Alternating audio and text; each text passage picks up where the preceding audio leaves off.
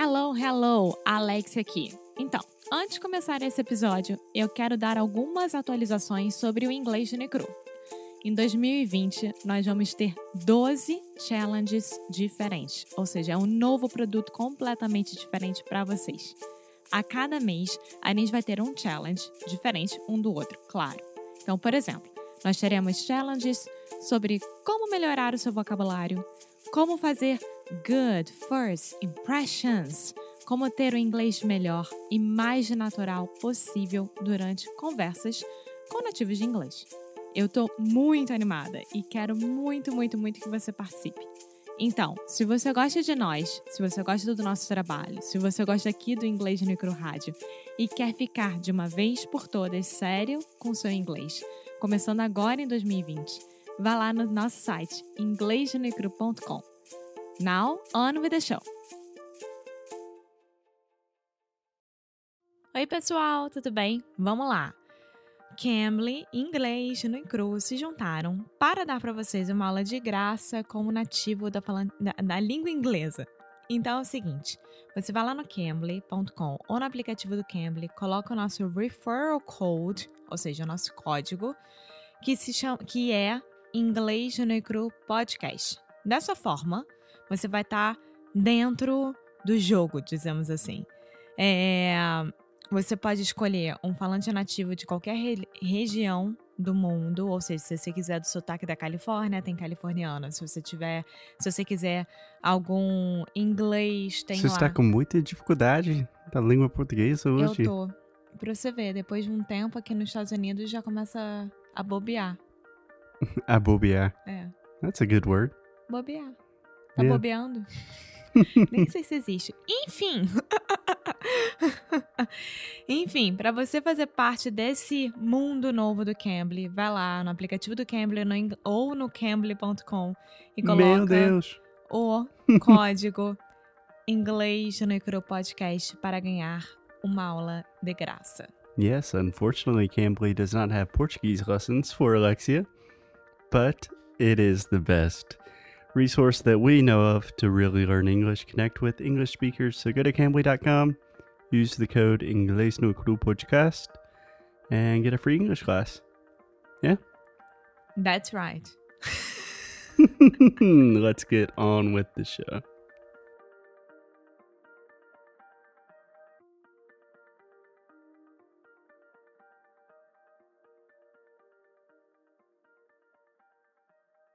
Alexia. Foster. Can you tell me where were we last weekend? We were in Wilmington, North Carolina. Wilmington, North Carolina.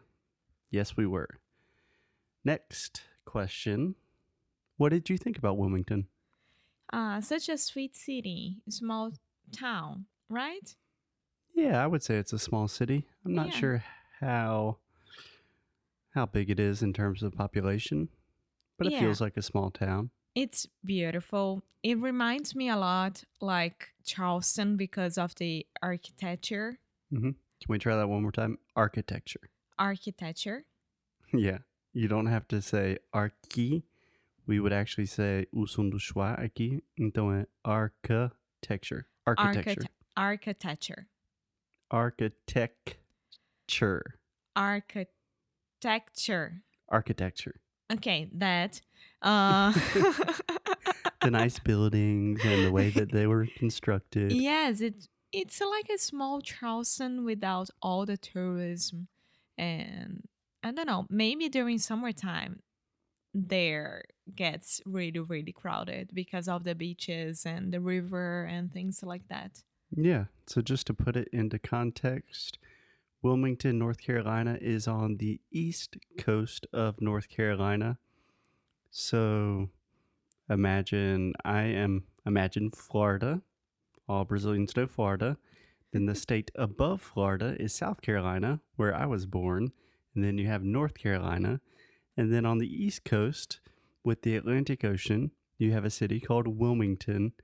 And Wilmington's really cool because on one side of the city, you have a river and that's where the downtown kind of the city center is and then on the other side you have the ocean Yeah, so it's it's a water city, I would say.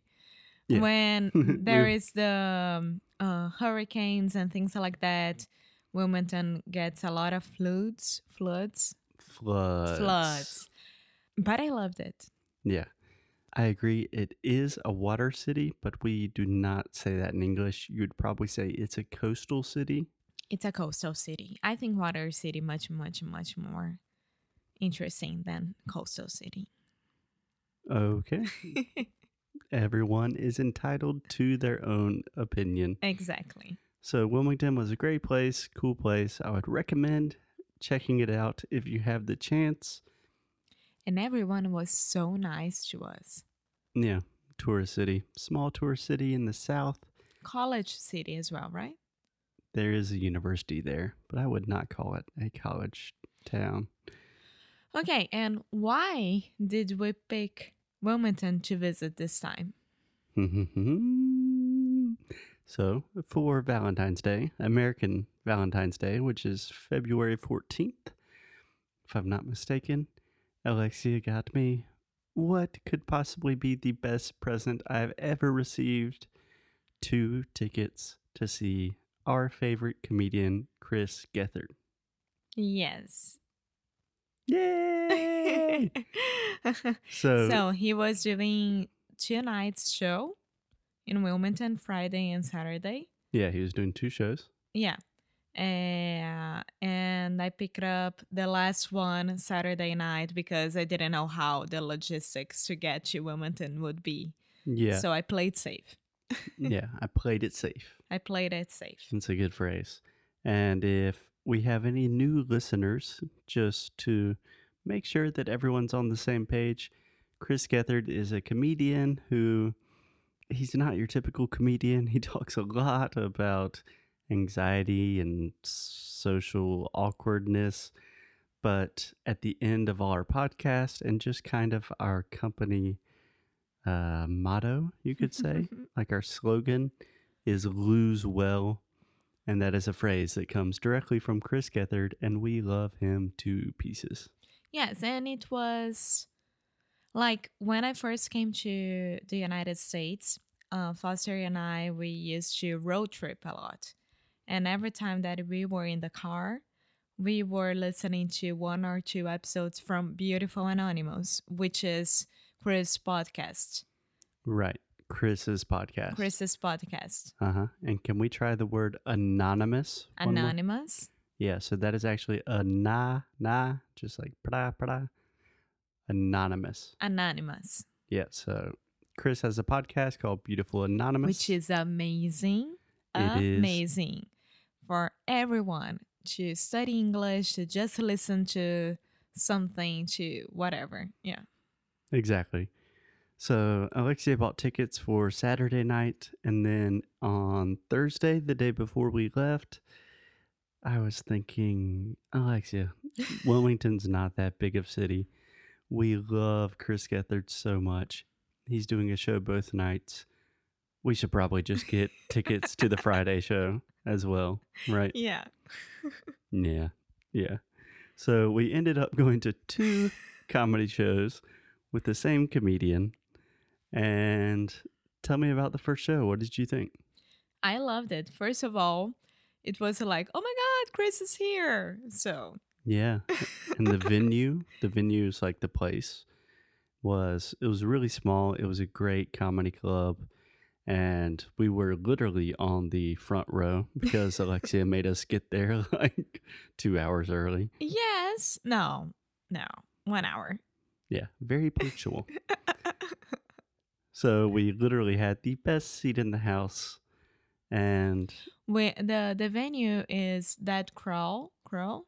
the Dead Crow Comedy Club. Yes. So it's amazing because every single one could see what the show, uh, the, uh, like, could see what was happening during the show. It's a very small place and you can have drinks, you can eat, you can have dinner there or whatever, while the comedian or someone is right in front of you. Like, we could touch him if we needed to and if we wanted to. I So- know Alexia wanted to, but You we, wanted to. I didn't want to touch him. Yes, you did. we did touch him after the show. so, Okay. the show was amazing. Chris crushed it, killed it as usual. Then after the show, he said, "I'll, I'll, you know, I'll be out here signing books and stuff like that." He has a book that is appropriately titled "Lose Well," and we were like, "Oh my god! Oh my god! Oh my god! we got to talk to him. What do we say? What do we say?" You were like this. And That's I what I was like, I was playing cool. playing it cool. Playing it cool. Yeah. So what happened? Chris and Carmen, his friend who opened the Mhm. show for His Chris. opener. Yeah. They were there and then everyone looked at each other and I was like, Hi Chris, thank you so much for tonight. I'm really happy to be here. I came fr- from Brazil just because of you. And then his night ended right there. He was like, What? It. Why would you do that? he was actually it seemed like he was offended he's like you traveled from brazil to come see me and he- she was like well i was also visiting my boyfriend and no, no, he no. But he me. was like, "Why would you do that?" this was his phrase. Why would you leave Brazil just to see me here in Wilmington, North Carolina? yeah so then we actually kind of started really having a conversation and, and Foster could calm himself down a little bit. oh that was cool that was cool but we told him that we are also podcasters and that a lot of Brazilians listen to his show and that we always say lose well. And he was like, Oh my God, this is crazy. Yeah, because he does. He does uh, Brazilian Jiu-Jitsu. yeah, he's a big fan of and Brazilian one of his best friends is Brazilian. So he was like, "Oh my god, Brazil loves me. I need to check it out because he wasn't believing us at all. At all. It was like having a lot of questions like how Brazil knows that I exist. How does Brazil know that I exist? Yeah, yeah. And then we talked a while. It was going really, really well. We were super excited. And then we're like, well, we'll talk to you again tomorrow night because we're coming again to the show. and again, why would you do that? He's like, it's the exact same show. Don't you understand how comedy and shows work? then and then I told him, "Yes, it's very good for me to practice English." And he was like, "Oh, okay. Okay." he bought this idea as well. So it was a lovely experience. And then the second night, and what follows after that gets even crazier. and I think we should continue with that story tomorrow. Okay. Bye. Hey guys, thanks so much for listening to another episode of Inglês no Rádio. If you like what we do, if you want to support the show, here's what you can do. Leave a rating and review on Apple Podcasts or Android, wherever you listen to the podcast. It really helps other people discover the show. And you can sign up for our VIP newsletter. So each time we release new courses, early discounts for Sound School, new worksheets, special discounts, the people on our newsletter are the first to know. So if you are interested in the things we are doing, go to inglesnuecru.com and sign up. And as always, keep up the good fight and lose well. Até já.